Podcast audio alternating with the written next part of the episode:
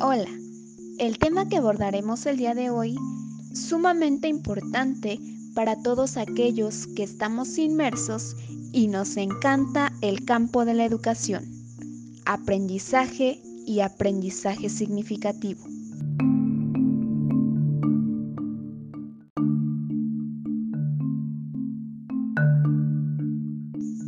Pero, ¿a qué llamamos aprendizaje?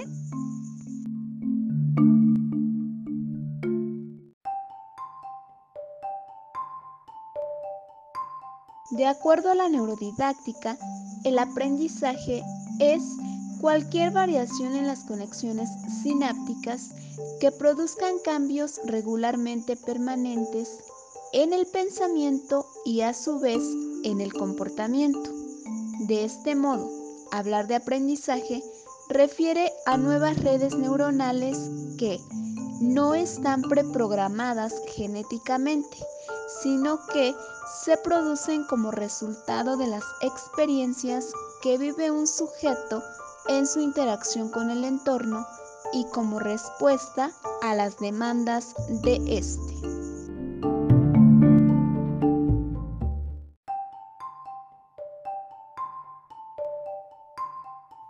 Aprendizaje significativo. Antes que nada, debemos diferenciar entre los aprendizajes no significativos de los que reciben el nombre de significativos.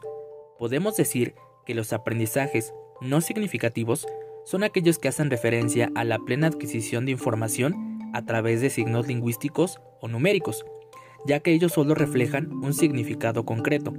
Algunos ejemplos comunes son la memorización, para aprender fechas históricas, tablas de multiplicar, procedimientos para realizar alguna actividad matemática, información geográfica como las entidades federativas, los países y continentes por mencionar algunos ejemplos. Este tipo de aprendizaje se produce por medio de la repetición continua y constante a lo largo del tiempo. Por su parte, a lo que llamamos aprendizajes significativos implican más que una mera repetición, ya que una de las características de este aprendizaje es que dicha información debe ser convertida en conocimiento dentro de la estructura mental del aprendiz, valiéndose de recursos como la investigación para poder interpretar la relación con otros conceptos. Es de esta forma, la nueva información queda integrada con la ya existente.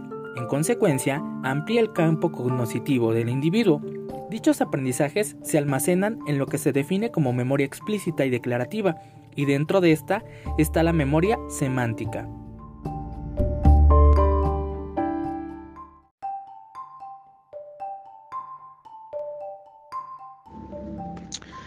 Entre las características de los aprendizajes significativos podemos mencionar los siguientes. El primero es que conlleva de una participación activa. El segundo es que requiere de una implicación emocional por parte del alumno. La tercera característica de todo aprendizaje significativo es que tiene una parte cognitiva y una afectiva.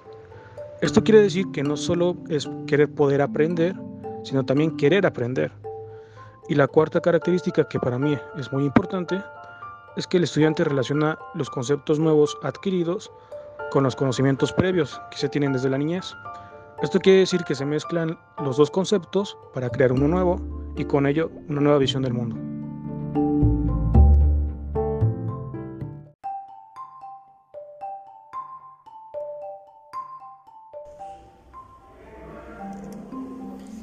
El aprendizaje significativo es una estructura conceptual preexistente.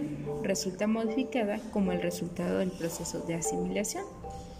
Para que el aprendizaje sea significativo, tiene que existir una significativa lógica y psicología de los contenidos. También permite la posibilidad de hacer inferencias, es decir, producir nueva información a partir de lo que ya disponemos.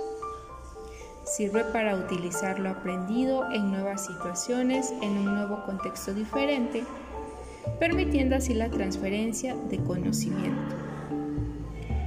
La intención última del aprendizaje significativo es que el alumno adquiera la competencia de aprender a aprender.